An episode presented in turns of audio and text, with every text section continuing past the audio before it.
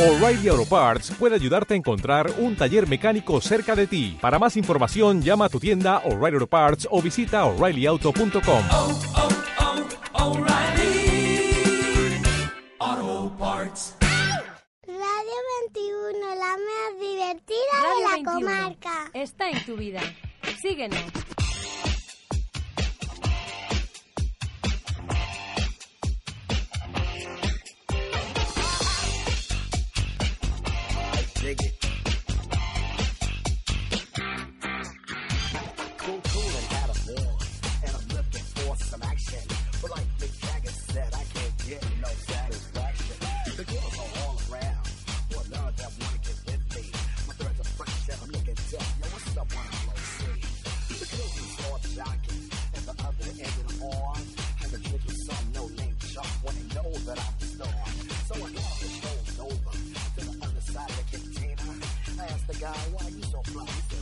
cold. What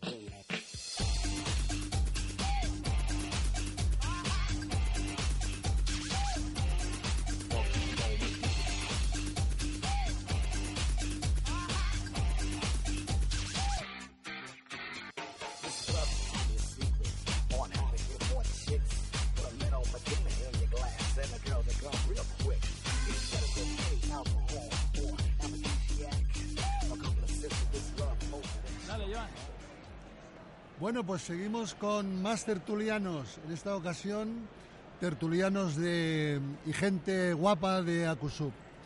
Mm, En primer lugar, presentar a Marga Buchaca, buceadera, buceadora, en fin, con bastante experiencia, que está a punto de irse a Maldivas y que, bueno, que ha realizado bastantes viajes de buceo. También tenemos la presencia con nosotros de Tony Sales. Tony Sales es el vicepresidente de- del Club Federado de Acusub y además pues gran colaborador como Photosub de nuestra revista. Y también junto a estos dos tertulianos tenemos la suerte de que esté entre nosotros de Marcel Nanal, mm, buceador también veterano que, que, en fin ha realizado grandes viajes. Una vez presentados, pues paso la batuta al maestro de ceremonias que es el director del programa, el amigo Rolf Freeman. Bueno amigos, pues nada, eh, ¿qué me contáis? ¿Qué me contáis de, de este encuentro, de este meeting de Cornellá? Empecéis el que queráis. Perdón, perdón, perdón. No se te oye. Ah, Ahora sí. ahora sí se me oye. Sí. Eh, yo soy Tony, si queréis empiezo yo. Eh, es mi primera vez en la radio, nunca me habían hecho un, una encerrona de este, de este estilo. Pero bueno, eh, mira, por ejemplo, para empezar, yo podría decir que mucha gente me pregunta, pues, eh, bueno, ¿dónde vas a hacer el próximo viaje? Y mi respuesta, la mayoría de las veces, es lejos. Cuanto más lejos, mejor. Pero no siempre, no siempre eh, los buenos buceos o los buenos viajes están yendo lejos. A veces tenemos cosas muy cerca de, de donde vivimos que simplemente por, por tenerlos cerca no le damos la importancia y no, y no, no nos damos cuenta de lo que tenemos aquí. Eh, yo lo que puedo decir es que he disfrutado mucho de los viajes que he hecho, de todas las inversiones, pero que también disfruto yendo a sitios eh, muy cercanos aquí a, Barcelona, que es donde vivo yo, y donde teóricamente se ven muy, muy pocas cosas, porque es un, eh, un arenal que en principio eh, parece que no hay nada, pero si te entretienes siempre ves cosas interesantes. Sí, esto, en esto estamos de acuerdo. Lo que pasa es que, claro, tú, tu objetivo de ir y de viajar lejos supongo que es para ver formas de vida totalmente diferentes a las que estamos acostumbrados aquí en el Mediterráneo. Sí. Sobre todo por su abundancia, por su, por su cercanía, ¿Mm? no sé. eh, yo también Bueno, he tenido cosas, la posibilidad... cosas, cosas raras hay en todos lados, ¿eh? en todos lo los mares. Y, Sí, eh, y bueno, seguramente Sí, aquí, pero- aquí a dos kilómetros de Barcelona hay cosas Sí. tan raras como puede haber en Lembé o, o en Mm. Galápagos. Ujú. Sí, sí. Bueno, a mí eh, me pasa un poquito también lo que le pasa a Tony, ¿eh? que yo cuando miro para, para ir a bucear, eh, yo prefiero irme lejos. Casi que prefiero estar una semana o diez días eh, muy lejos, como ahora, por ejemplo, que ya lo ha comentado antes Joan, que me voy a, a Maldivas en tres semanas, que, que estar eh, pues haciendo un buceo aquí, otro aquí cerca. Aunque yo sé que también es verdad, hay cosas muy interesantes y muy bonitas, pero, hombre, mm, a ver, no sé, yo me gusta ver la, una, una calidad de, de las aguas, las aguas nítidas, limpias, y esto, Mm. por desgracia, aquí en el Mediterráneo, pues por desgracia mm, no siempre es tan fácil encontrar, ¿no? Y, y también es un poco... Lo que pasa es que pues, yo también soy partidario de antes de viajar conocerse bien todo nuestro litoral, toda nuestra fauna, razón, es que es básico. Sí, no. Hay puntos, em, supongo que, que desde hace unos años que se han protegido, mm, te puedes llevar sorpresas de ver, por ejemplo, en Cap de Creus una pared llena de langostas que hace unos años no, No podías había. ver y ahora Sí. se puede ver. Sí. Eh, yo que sé, las medas, el- los típicos meros que se te Mm. acercan. eh, y bueno, que eh, esto no pasa en ninguna parte de. Bueno, difícilmente eh, te encuentras un mero salvaje o en, o en, Bueno, yo, o en yo Murcia. me- y, me permito me permito apuntar, por ejemplo, eh, puntos de inmersión tan chulos como como columbretes, eh, como eh, bueno, eh, a ver, Formentera, por ejemplo, Formentera tiene unos fondos transparentes, unas praderas de Posidonia eh, brutales, Cabrera, Cabrera que es parque natural también, unos meros impresionantes y con un agua cristalina. Eh, qué sé yo, hay muchos sitios, ¿no? Que Sí, pero ¿por, por qué será? ¿Por qué será que siempre, no sé, ¿eh? Algo te- algo pasa que cuando pensamos en ir a bucear, pensamos en ir lejos? Que, que- no, no sé, es algo que yo también a veces me he preguntado. sí, bueno, bueno, supongo que. Yo no he conseguido ir a Columbretes, mira que he intentado ir varias veces. No, porque es que como está como es par, como es zona natural protegida y está muy limitado, a la que te despistas ya no ya no hay plaza, entonces ya Mm. tienes que, entonces es aquello que dices Cabrera, pues un po- más de lo mismo. Entonces al final dices, bueno, pues y a veces también me he preguntado, hay cosas seguro que no conozco Mm. y, y, y por alguna razón no no, no Sí, lo sé, no a- lo. Bueno, digamos- sup- supongo que las agencias que te ofrecen este tipo de producto te ponen ya la fotografía de, qué sé, de un león marino, de una ballena, eh, de, qué sé, de delfines. que esto Es esto es el gancho, el gancho perfecto. Sí, también. Pero bueno, a ver, también he hecho alguna algún viaje y he buceado con tiburón, tiburones grandes, sin jaula, es una experiencia fantástica y entonces te das cuenta que son formas de vida que, que claro, mm, o sea, no, o sea, les tenemos mucho más miedo nosotros a ellos que hay, o sea, ellos a nosotros que no, Que nosotros Bueno, a ellos, sí, depende. no sé, no sé, me, me he liado un poco. Pero, a ver, sé, a ver, eh, este tipo de experiencia te hace ver que, que bueno, que, que estos animales están en, en una cúspide evolutiva que, que, bueno, que, que es, esto de coger, de pescarlos y cortarles la aleta y todo Ah, esto sí. es una salvajada, vamos. Sí, es El, una- Total, el es acercarse, el, el tener Sí. contacto con este tipo de animales te hace entender de que bueno es, es Sí. un depredador, es un animal que está allí, que su sitio está allí, que ha estado millones de años allí y que no tenemos nosotros derecho Claro. a, a aniquilarlos. Sí, No sí, sé. sí. Bueno, que algunos de estos tiburones, y, y bueno, y lo hago extensivo, por ejemplo, al tema de cetáceos y demás, eh, son eh, precisamente de las especies que hacen unas migraciones impresionantes. O sea, se van de una punta a otra del globo y se toman el mar como lo que es un único mar, un único espacio común que está completamente ligado, unido y no hay barreras, ¿no? O Sin sea, es decir, fronteras, sin fronteras. Claro, es decir, eh, por eso decía que algunas especies, tú, mm, en fin, según y cómo, ¿no? Te puedes eh, estar haciendo una buceadita por medas tranquilamente y encontrarte por ahí un peregrino eh, cruzando y demás. O sea, tienes esa suerte inmensa. Mucha suerte inmensa tienes que tener Sí, encontrarte un peregrino. por- Hombre, haber ha No, ocurrido, ¿no? Ha sí. ocurrido. Sí, Han sí, quedado varados varias veces. ¿eh? Y les han pescado. O sea que Sí. Les han si les han pescado, es que pasaba por allí. Sí, sí. Sí, sí. Bueno, No, y en las almadrabas, pues de vez en cuando te encuentras algún tiburón blanco aquí en el Mediterráneo. Claro. Ostras, esto, esto está muy bien, ¿eh? Sí, sí. Bueno, yo he oído, he leído en algún lado que el, el mayor el mayor tiburón blanco pescado lo pescaron en Malta, Mm, con lo cual eh, te eh, claro. bueno refuerza la, la- la idea esta de, de rol, pues de que el mar es uno y que todos los todos los eh, peces, cetáceos, todos se mueven eh, a su libre albedrío y te lo puedes encontrar en cualquier lado. Sí, Mm. sí, sí, eso es, eso es verdad, eso es verdad. Dependiendo de las corrientes, de la temperatura del agua, ¿no? Pero, Bueno, pero normalmente los depredadores van siguiendo los bancos de peces o atunes. Bueno, Claro. ¿no? Pero, ese es el aliciente, ese es el, el aliciente de- del buceo. Ah. No saber bien bien lo que te vas a encontrar. Es una sorpresa continua cada inmersión. sí, y, y- y en todos los sitios puedes encontrar cualquier lo menos es- lo, lo- lo que te lo que menos te esperas te lo puedes encontrar en cualquier inmersión sea lejos o sea cerca cualquiera Claro. te puedes encontrar una sorpresa algo que no has visto algo especial una situación un comportamiento de un, algún un animal caballito de mar que recuerdo que lo encontramos entre Formentera e Ibiza a 40 metros, caballito de mar amarillo. Digo, hostia, este es- te, te llevas una, una alegría porque Mm, no son animales que te los encuentres habitualmente. habitualmente. Claro, sí, sí, sí.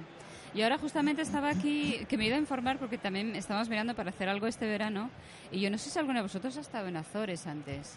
Nunca me han- que me yo, no, yo no he estado nunca todavía Todavía.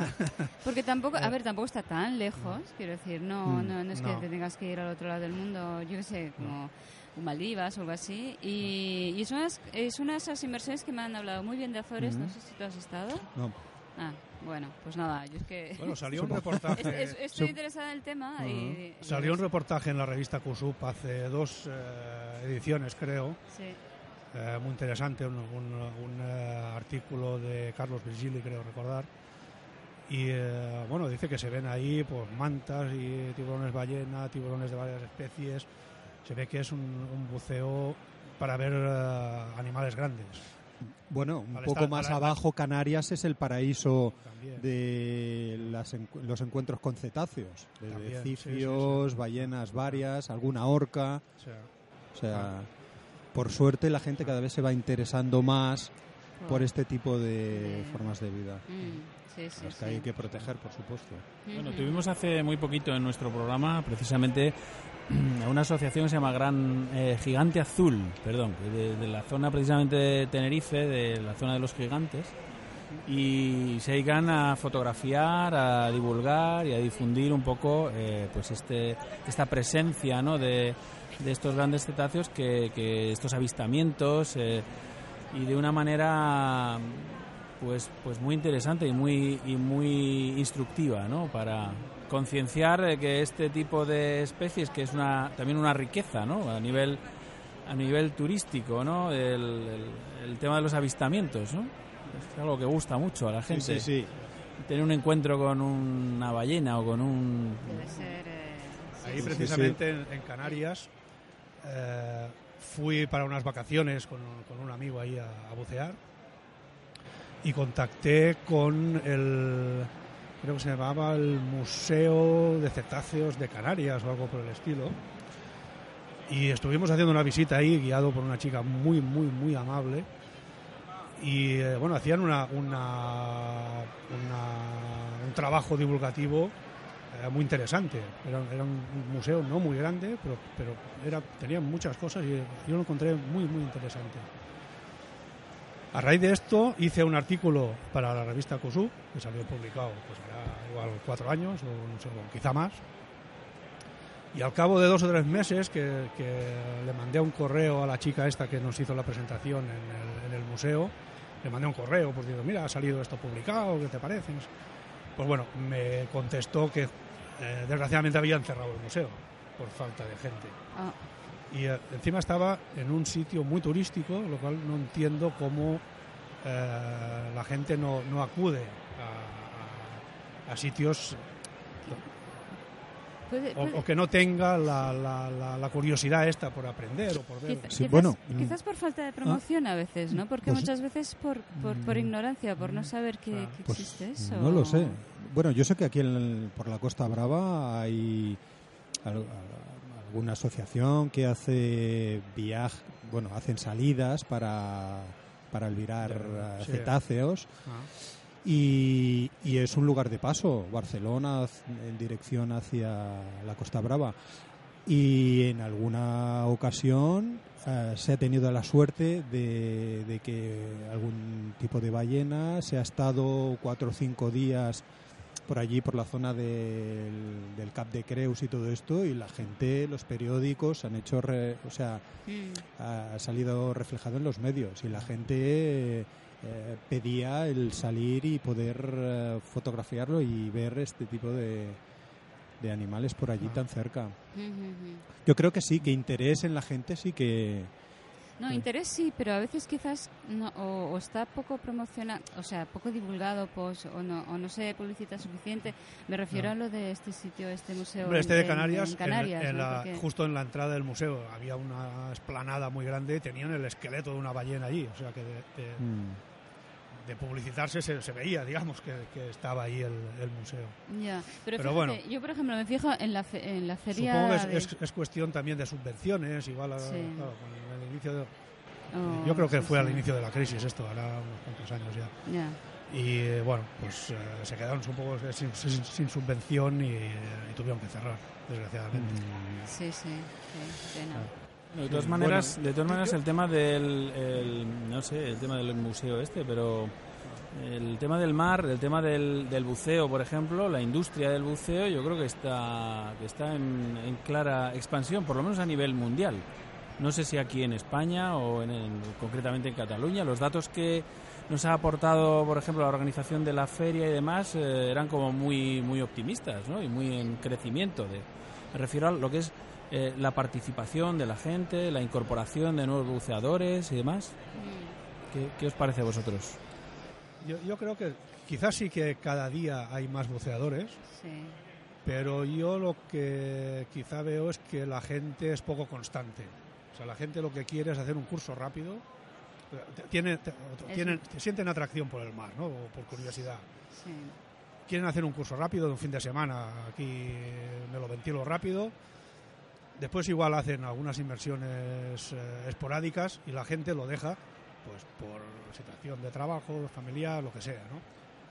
Eh, encuentro que hay, hay poca gente que siga haciendo eh, con frecuencia inversiones, ¿no? Mm. Sobre todo lo veo pues al llegar el invierno. Llega el invierno, llegan cuatro, Sí. cuatro lluvias, eh, dos días nublados y bueno, y estamos, estamos mi, co- mi compañero La- Carlos Casanellas y yo la- solos allí la- la gente- haciendo Es que nos nos- Yo- la yo soy de comodidad... esas que- yo soy de esas que no, si llueve por no mojarme no me meto en el agua. Quizá, quizá por eso buscamos, ¿no? para nuestros viajes, buscamos sitios lejanos y con temperaturas de agua de 30 grados para arriba. Eh, bueno, a ver, quizás no tanto, pero sí, yo, yo reconozco que, que soy un poco así.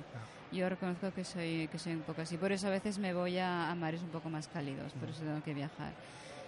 A ver, yo un modelo de buceo, un modelo de viajero, un modelo de... ma- sí, quizá, quizás un modelo de buceo más cómodo, yo lo reconozco. ¿eh? Eso, eso, yo no sé por qué estoy aquí sentada, creo que no debería estar tan sentada aquí. Sí, pero, pero es verdad que es que es un modelo de buceo que es como bastante más extendido de lo que... O sea, los buceadores reales son los como tú, eh, Tony, No, no, no, no estoy de acuerdo. Marga, no estoy de acuerdo. No, No, pero no, precisamente. No, precisamente, reales, sino que como más, más auténticos. son No, no, no, no, no. Es que hay mucho. A ver, buceador es todo el que mete la cabeza bajo el agua y respira bajo el agua. Entonces, tanto sea para trabajar, sea por eh, para explorar una cueva, sea para no sé, para, para ejercer una profesión o para disfrutar simplemente, eh, todos somos buceadores. Eh, De hecho, si, si te das la vuelta, verás que tenemos a Cressy aquí delante y Cressy, tanto Cressy, Mares o cualquiera de los demás eh, fabricantes de equipamiento y demás, miran mucho ese tipo eh, y, sacan mo- modelos, por ejemplo, modelos de jacket muy ligeros, equipamientos muy ligeros para los viajeros, para viajeros, para gente que, que- que viaja mucho, que se mueve mucho y que eh, hace falta un poquito de, de eliminar peso por las tasas aéreas, los aviones, Correcto, etcétera. sí, o sea, sí. eh, sí, sí, o sea, mm, aquí se mira todo y es tan válido, ¿no? Y es tan lógico.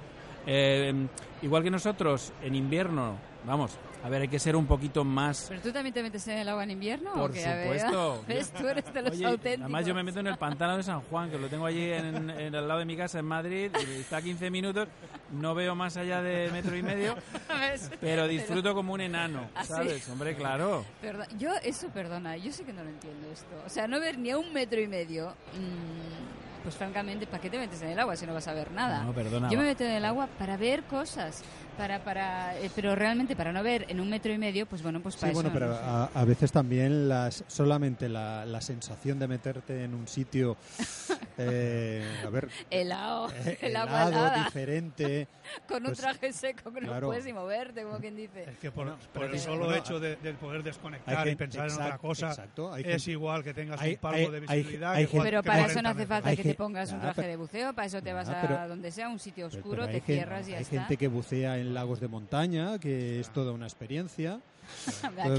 Las inmersiones nocturnas que hacemos tampoco, a ver, tampoco tenemos una visibilidad. hombre, ¿no? Y el buceo en cuevas, Sí. o por ejemplo, eh, un buceo muy extremo que se está que se está dando muchísimo ahora, que es el buceo en minas.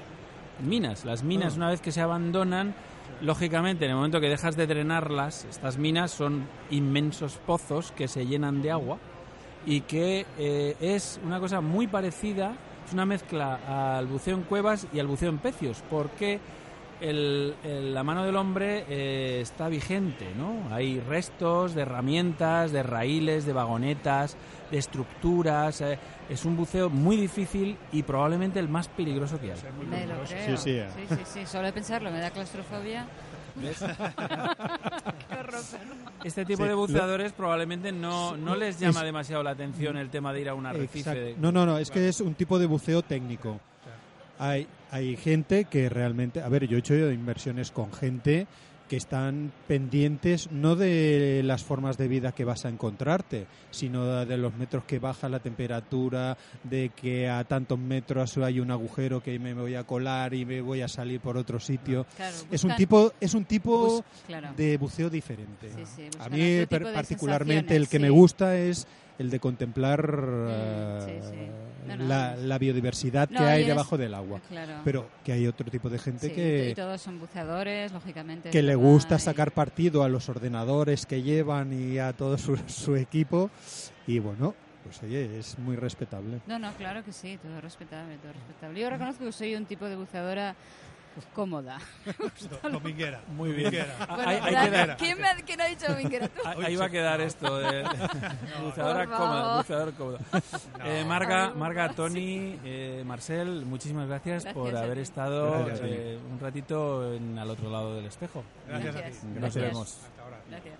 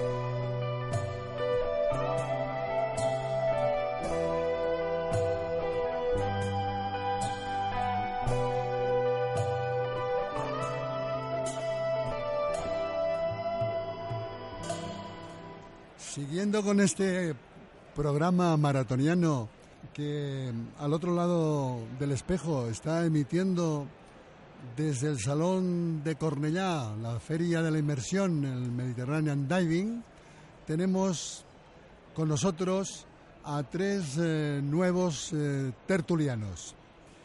Mm, primeramente presentaremos, presento a Antonio Huigues. Antonio Huigues es, en fin, em, es instructor de buceo, es una institución dentro de las actividades subacuáticas en España. En su momento fue vicepresidente de FEDAS, de la Federación Española de Actividades Subacuáticas, y en la actualidad es eh, presidente de la Federación Valenciana de Actividades Subacuáticas. También tenemos con, con nosotros a Manel Melchor.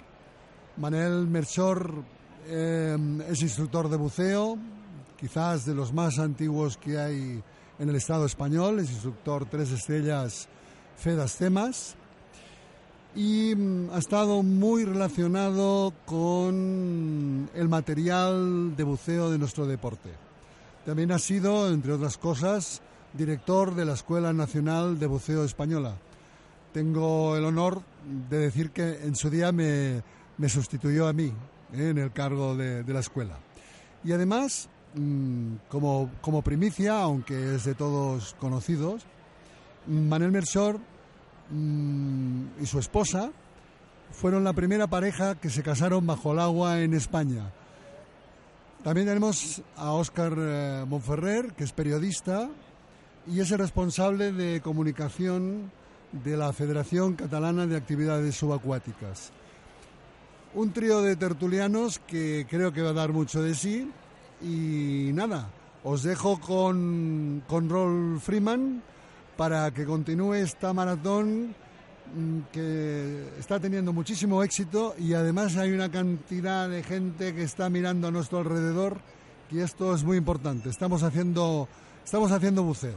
Bueno amigos, pues nada, hemos establecido aquí una pequeña tertulia improvisada al calor de Akusub y bueno, estoy seguro que tenéis un montón de un montón de cosas que contar y demás. Bueno, Antonio, la verdad es que me ha sorprendido mucho porque es verdad que eh, hablamos hace hace meses, ¿no? Hace bastantes meses buscando cada semana en nuestro programa. eh, tú estás en Valencia y demás y, bueno, pues un, en primer lugar, un placer eh, poder saludarte, estrechar tu mano y tenerte eh, otro ratito más aquí al otro lado del espejo. Cuéntanos qué, qué tal, cómo ves esto, cómo estás en la feria, qué, qué qué- estás haciendo, qué, nos puedes contar, cómo ves el tema. Bueno, en principio yo creo que, la Feria de Cornellá es eh, un evento anual que cualquier aficionado al buceo no debe perderse. Eh, ha habido años que ha sido, vamos, eh, presentación de novedades, ha sido otros años que ha sido conocer a los amigos, eh, verlos, eh, gente que a lo mejor hacía eh, meses que no, que no veías y tal. Y yo creo que es un evento eh, donde, bueno, el mundo del buceo debe estar presente. Hay pues eh, muchos stands eh, con, con un montón de material, con viajes de buceo y yo que, creo que es una cosa importante el, el no perdérselo. Eh, nosotros, eh, como, vamos a ver, como un poco eh, representantes de- del grupo de la Comunidad Valenciana que venimos a la feria, pues venimos un poco a ver novedades para poderlo transmitir a la gente que no haya tenido la posibilidad de venir y establecer contactos porque sabes que la gente normalmente buceamos a nivel nacional o incluso internacional y entonces es importante el que conozcamos los sitios de buceo, eh, las ofertas que salen, novedades y, y todo esto. Bueno, el hecho que nos conozcamos es fundamental. Yo creo que eh, hay pocas actividades eh, como, como el buceo para, eh, para estrechar lazos con la gente. Yo, el- la experiencia que he tenido, tanto en el mundo de la montaña como en el mundo del buceo, he encontrado alguna serie de analogías eh, con respecto a, este, a esta relación que se da a la gente. El, no sé, la amistad que se crea, ¿no? Y el, el punto de, de- acudir a, un- a una reunión de buceadores como es esta, y yo la verdad es que estoy absolutamente eh, maravillado de la cantidad de gente eh, que está pasando por aquí y que, y que esperamos que a lo largo de estos dos días pues tengan un ratito para, pasar a saludarnos. Mm, No sé qué nos puedes contar de, de tu comunidad precisamente, qué, qué- qué pasa por allí, qué ocurre en las costas. eh. Pues en principio este año sabéis que por de causas meteorológicas la temporada eh, está retrasándose un poquito, pero hay muchísima ilusión por la gente, muchas ganas de, volver a, retomar eh, lo que es la actividad subacuática. Eh, sabes que nosotros eh, practicamos un montón de modalidades distintas, con lo cual, pues desde hace dos semanas que, que fueron las jornadas de buceo bajo hielo en Panticosa, donde acudió un, un importante número de buceadores de la Comunidad Valenciana. Tenemos ahora, en, el mes de abril, lo que es el, eh, Valencia Boat Show, eh, en la cual estaremos presentes eh, el mundo del buceo. Es un evento que está más dedicado al tema náutico, pero hay una una presencia importante del, del sector subacuático. Eh, bueno, estamos intentando eh, salvar un poquito el tema de, bueno, de las distintas eh, complejidades que tenemos a nivel, a nivel legal para, para practicar la actividad subacuática. Sabes que, las normativas cada vez se endurecen un poquito más y hay que intentar a ver si entre todos podemos hacer que el mundo del buceo pues tenga más facilidades y lo consideren pues igual al mismo nivel que puede estar pues el esquí, el golf, otras modalidades que, que se le apoya mucho y se le da muchas facilidades. Pues desde luego desde nuestro medio, desde nuestro humilde programa radiofónico, queremos eh, de alguna manera apoyar esto. Precisamente eh, es verdad que tanto el, hace dos programas y alguno más anteriormente tuvimos a Óscar Noguera, precisamente de Siete Mares, me parece que es. Siete Mares, sí. Siete Mares, sí, eh, organizador del Ice Diver 2014. Y bueno, hace dos programas nos, nos, nos volvimos a encontrar en las ondas para que nos contara un poco cómo había sido y bueno, el- creo que ha sido tremendo. Cómo desde, desde Valencia a alguien se le ocurre organizar una, un macrocurso de, buceo bajo hielo, ¿no? Es, eh, es impresionante, ¿no? Sí, es importante, pues además encima eh, desde la, en la Federación Española se lleva haciendo desde hace pues, más de 10 años eh, un evento anual de, buceo bajo hielo en Panticosa, pero estaba más destinado al tema de formación de instructores y formación de buceadores bajo hielo. Lo que pasa es que quizás la entrada en el tema este de a siete mares ha sido pues una especie de revulsivo, de decir, bueno, mm, hay gente que va a bucear bajo hielo, pero gente simplemente que va a pasar un bien un fin de semana, va a aprender eh, lo que es el buceo bajo hielo simplemente aunque no sea practicarlo, va a poder practicar, pues no sé, el andar con raquetas de nieve por, por la nieve, el hacer prácticas en el hielo, entonces yo creo que se le ha dado un- la- una parte lúdica que- que es importante. Bueno, fenomenal. Manel, Manel Melchor, eh, ¿cómo, ¿cómo se te ocurre casarte bajo el agua, hombre? Pues bueno, fue, fue una cosa lógica, porque resulta que yo, a la, que, a la que hoy es mi mujer, la conocí como alumna en un cursillo de buceo. Y claro, pues de allí, de allí salió todo y estábamos tan unidos por el mar que decidimos hacerlo así. Qué, qué bonito, ¿no? Esto de estar unidos por el mar. Eso es, eso es. No, y además, la, la gracia, la gracia es que, que dura.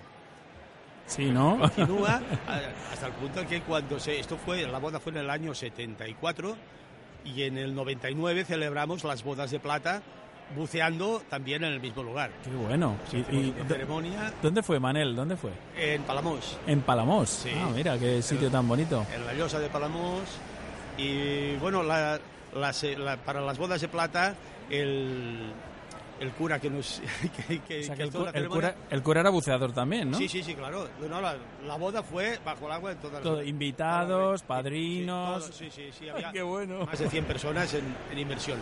Pero luego ya para las bodas de plata, pues el sacerdote ya no estaba en condiciones de bucear, pero se echó al agua y estuvo en superficie. ¿eh?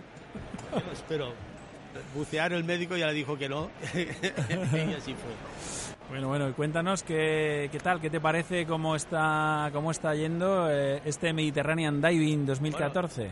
Es, es curioso porque hay que, yo creo que es necesario eh, ver el buceo con perspectiva del tiempo, ¿verdad? Porque la, la evolución que ha tomado el buceo ha sido extraordinaria. En algunas cosas hemos ganado, pero en otras tal vez se ha perdido.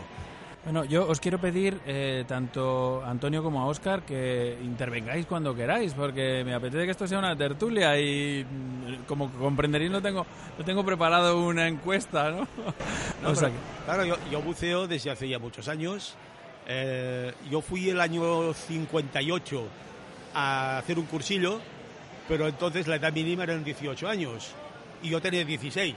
Dije, ah, bueno, No. pues cuando tenga 18 volveré. Ya tornaré. Y entonces cuando cumplí los... No, me faltaba un mes para cumplir los 18 y fui y me admitieron. Y entonces hice el curso en el CRIS y tal, el año 60. En el CRIS. En el CRIS.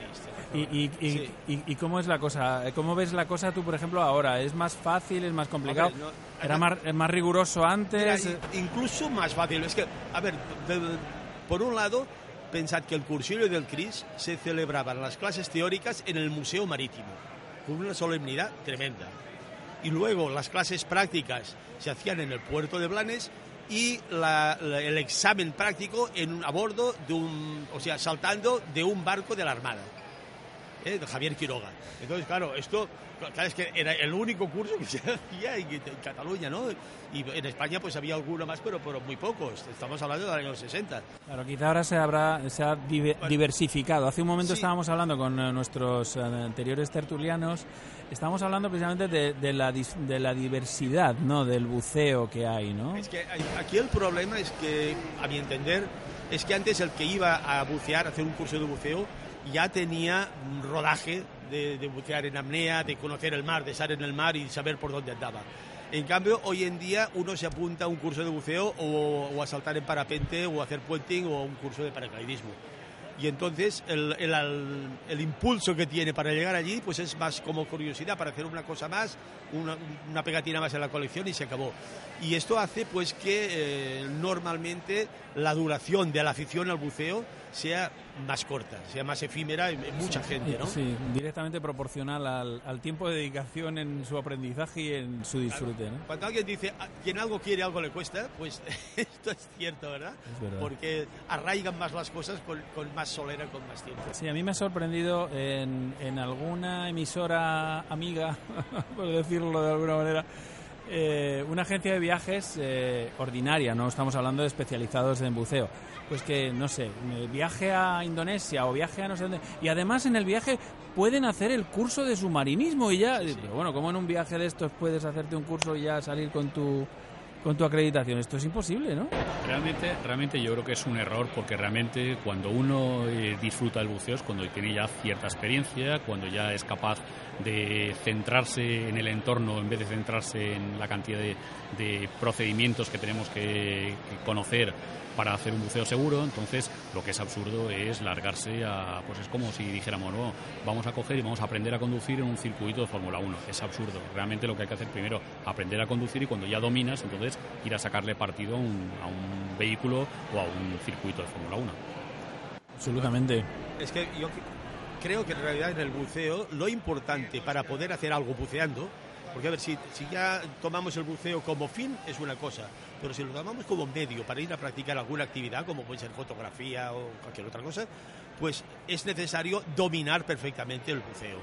Y entonces, la- sin olvidarlo, que sin que se convierta en una cosa automática que no nos haga olvidar una situación de posible riesgo, pues tenemos que hacerlo de una manera muy, muy automática, ¿verdad?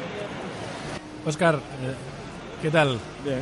¿Cómo, ¿Cómo ves tú el panorama? Pues yo coincido plenamente con lo que han dicho los compañeros. En su momento el buceo era una actividad separada, era un deporte, pero que tenía sus características específicas y creo que la sociedad, la gente, lo percibía de, de esta manera. Con el tiempo, también con la bonanza económica que, que hemos disfrutado todos durante unos ciertos tiempos, Hasta cierto momento, ¿verdad? hasta cierto momento solo porque luego se acabó. Eh, el buceo creo que se ha disuelto un poco y ha entrado a formar parte del grupo de actividades chulas para hacer el fin de semana y contar el lunes en el trabajo.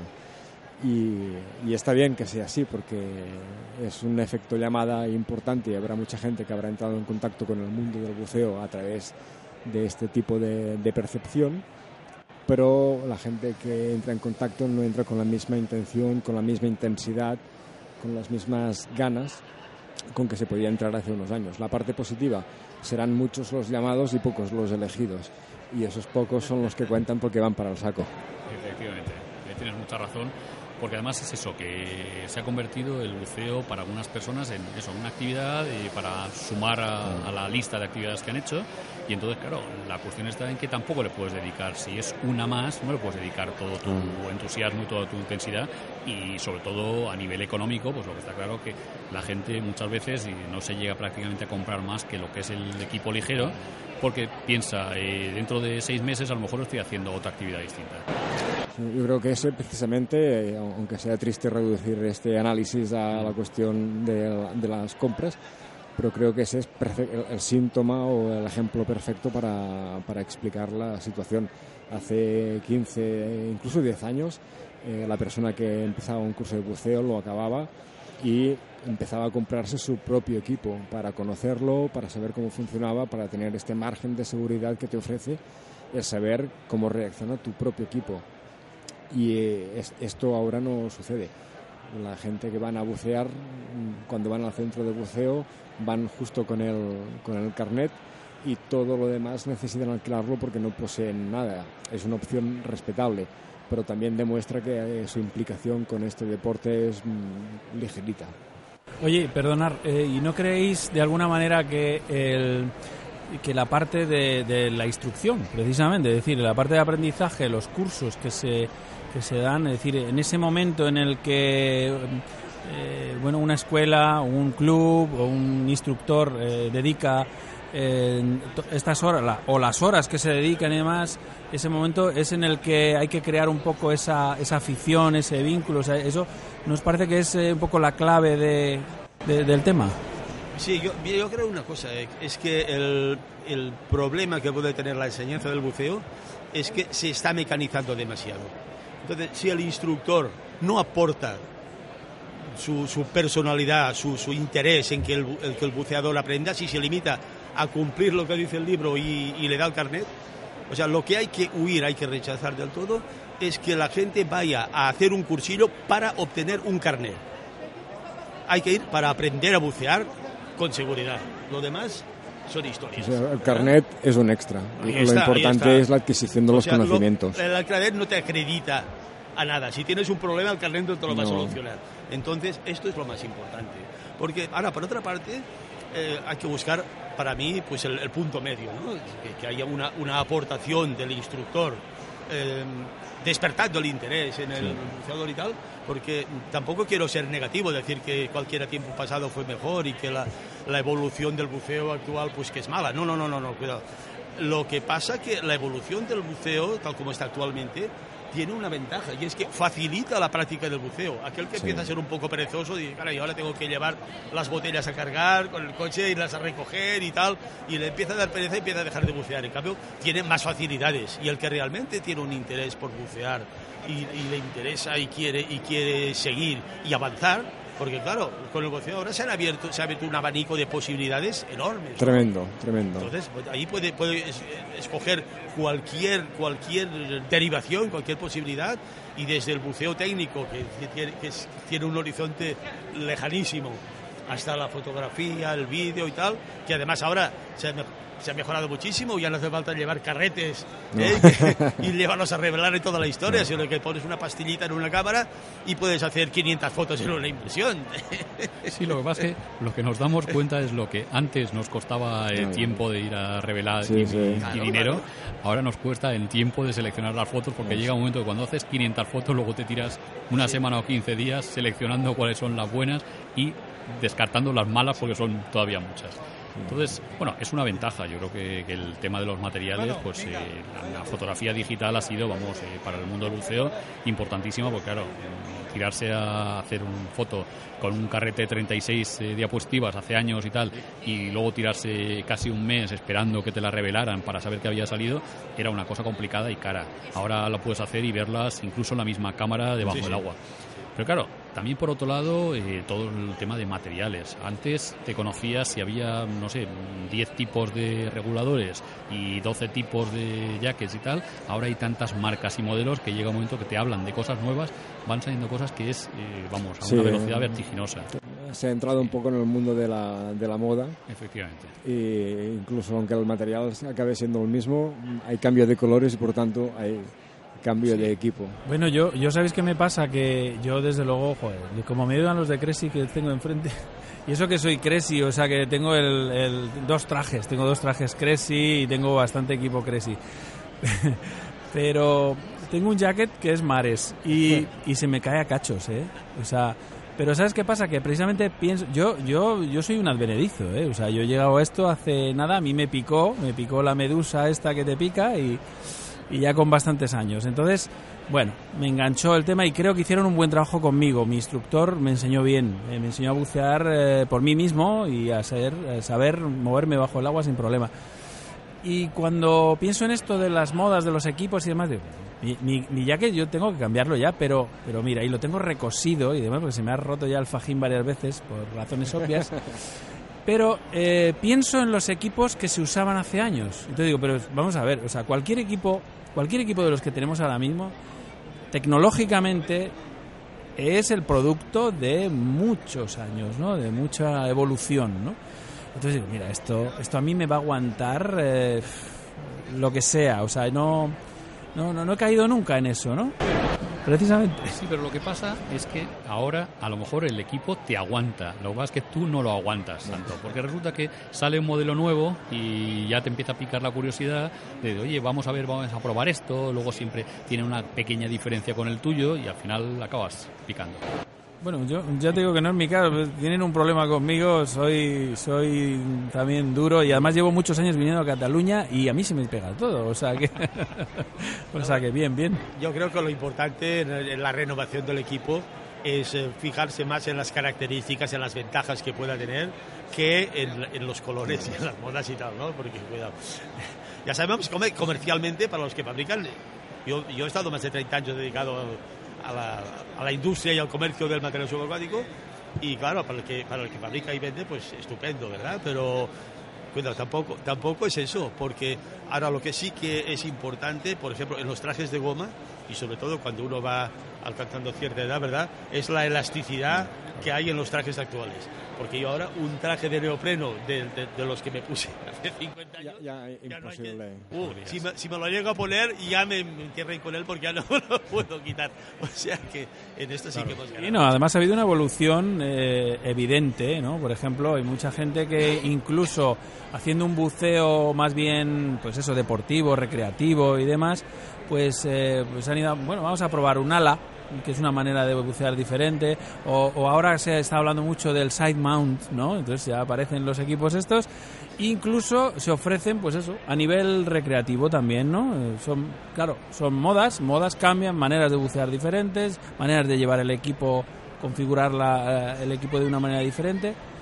Bueno, yo creo que una de las, una de las cosas grandes del submarinismo es que, que desde el momento en que empezó, que no ha dejado de, de evolucionar. Ha evolucionado la mentalidad de los buceadores, han evolucionado las técnicas de pedagógicas, ha evolucionado el equipo y se están descubriendo cosas nuevas. El buceo técnico es un buceo muy específico, tiene su historia propia. Hasta ahora o hasta hace relativamente poco ha vivido apartado del buceo deportivo, pero al final la cabra tira al monte y el buceo no deja de ser buceo y no hay nada de malo en que haya una hibridación entre dos sistemas diferentes. Mm, es- pasa lo mismo con, con los deportes, por ejemplo, de, de tipo apnea, de, de la simple apnea, que de hecho la apnea es donde empezó todo, y ahora se está jugando a hockey subacuático, se está jugando a rugby subacuático. Es importante, en el- eh, desde el momento en que hay este movimiento, esta evolución continua, quiere decir que el, submarinismo, las actividades subacuáticas están vivas. A partir de ahí no- no hay fronteras, además en este caso literalmente. Sí, lo que pasa es que lo que es importante a mí, si por ejemplo me preguntas eh, cuál es el mejor equipo de buceo, pues yo entiendo que el mejor equipo de buceo es aquel con el que te sientes eh, cómodo y aparte eres capaz de, de gestionarlo, de manejarlo adecuadamente. Si tú estás acostumbrado a llevar un jacket que es eh, una porquería, antiquísimo, pero controlas perfectamente tu flotabilidad y de repente te compras el equipo, el jacket mejor, el último modelo, el que tiene las mil virguerías y resulta que eres incapaz de mantener la flotabilidad, evidentemente estás corriendo un un riesgo que, que con el equipo nuevo no deberías correr. Entonces, por ejemplo, eh, yo mismo en esta feria he visto que se están ofreciendo bautismos de rebreeder. Entonces, a mí me parece muy bien porque es una manera de, el bautismo de buceo es una manera de completamente seguro porque vas con un instructor, vas con un experto que te va a coger y te va a llevar y vas a saber eh, en cada momento hacer lo que, lo que tienes que hacer. Eh, lo que que, la gente no confunda que habiendo hecho un curso de rebreeder, luego eres capaz de coger, irte a una tienda, comprarte un rebreeder y irte por tu cuenta, porque claro, ahí sí que estás corriendo un riesgo grande. Entonces yo creo que tenemos que coger y, y inculcar en los, en los nuevos buceadores el tema de que esto, haciéndolo correctamente bien, ¿eh? es mm, muy muy seguro pero puede surgir algún inconveniente a nivel de material a nivel de pues eh, fisiológicamente que uno no está todos los días igual eh, está pues que a lo mejor la inmersión que has hecho toda la vida en, en x metros y no has tenido ningún problema pues ese día has pasado frío has dormido mal te has tomado una cervecita antes y a lo mejor pues ese día pues tienes un accidente que no deberías haber tenido Ujú. entonces es cuestión de que la gente conozca que existen riesgos, cómo minimizarlos y luego, evidentemente, gracias a que en este país en los últimos años eh, todo el tema de la, eh, la seguridad en el buceo se ha mejorado mucho, los instructores cada vez eh, son más conscientes de la seguridad y son capaces de transmitirla a sus alumnos. Luego, a nivel de lo que son los medios de, de rescate, de protección y todo eso, cada vez tenemos mejor. Eh, tenemos ya una red de cámaras hiperbáricas en España que, bueno, que está bien, que no es a lo mejor lo que nosotros quisiéramos. Aún falta, Quisiéramos aún falta. tener- que quisiéramos tener una en cada playa, pero bueno, pero está claro que al final eh, tenemos medios de transporte que son capaces de llevar a un buceador en caso de accidente a una cámara hiperbárica en el tiempo adecuado. Luego, eh, la experiencia que, que llevan las cámaras hiperbáricas en España, que ya son muchos años, están haciendo muchos tratamientos, no solo de buceadores, sino de otro tipo de patologías, y entonces tienen experiencia suficiente para conocer eh, cuál es el tratamiento más adecuado y, de hecho, las cámaras hiperbáricas en España y el personal que les está eh, gestionando o atendiendo eh, tienen mucha profesionalidad y, mucha experiencia. Pues yo creo que, que, bueno, que dentro de la seguridad mm, quizás el eslabón más flojito somos los buceadores que muchas veces no hacemos lo que tenemos que hacer.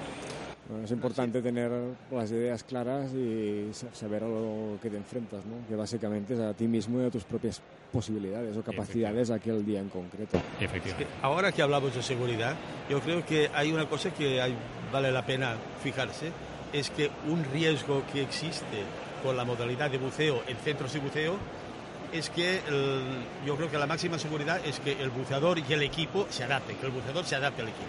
Entonces, si empieza a andar por centros de buceo que utilizan materiales distintos, pues en un momento dado puede, puede acordarse del, del chaleco que llevaba el tubo a la derecha y esto lo lleva a la izquierda o, o una cosa así. O sea que es importante mentalizarse bien del equipo y a veces pues elegir el centro que tenga el equipo que, al que él esté adaptado, porque si no se puede encontrar con, con inconvenientes. Eso es muy importante, sí. Bueno, eh, Antonio, Manel, Oscar, eh, ha sido un placer teneros eh, charlando, buceadores, hablando de buceo en Mediterranean Diving 2014 aquí en Cornellá. Un placer enorme en, eh, que estéis al otro lado del espejo. Y me encantará teneros en cualquier otro momento por aquí por el programa porque veo que sois gente gente muy muy, buce- muy buceadora. Y buceada también. Cuando quieras. Muy bien, muchas gracias y, y hasta otro ratito. Muchas gracias a ti.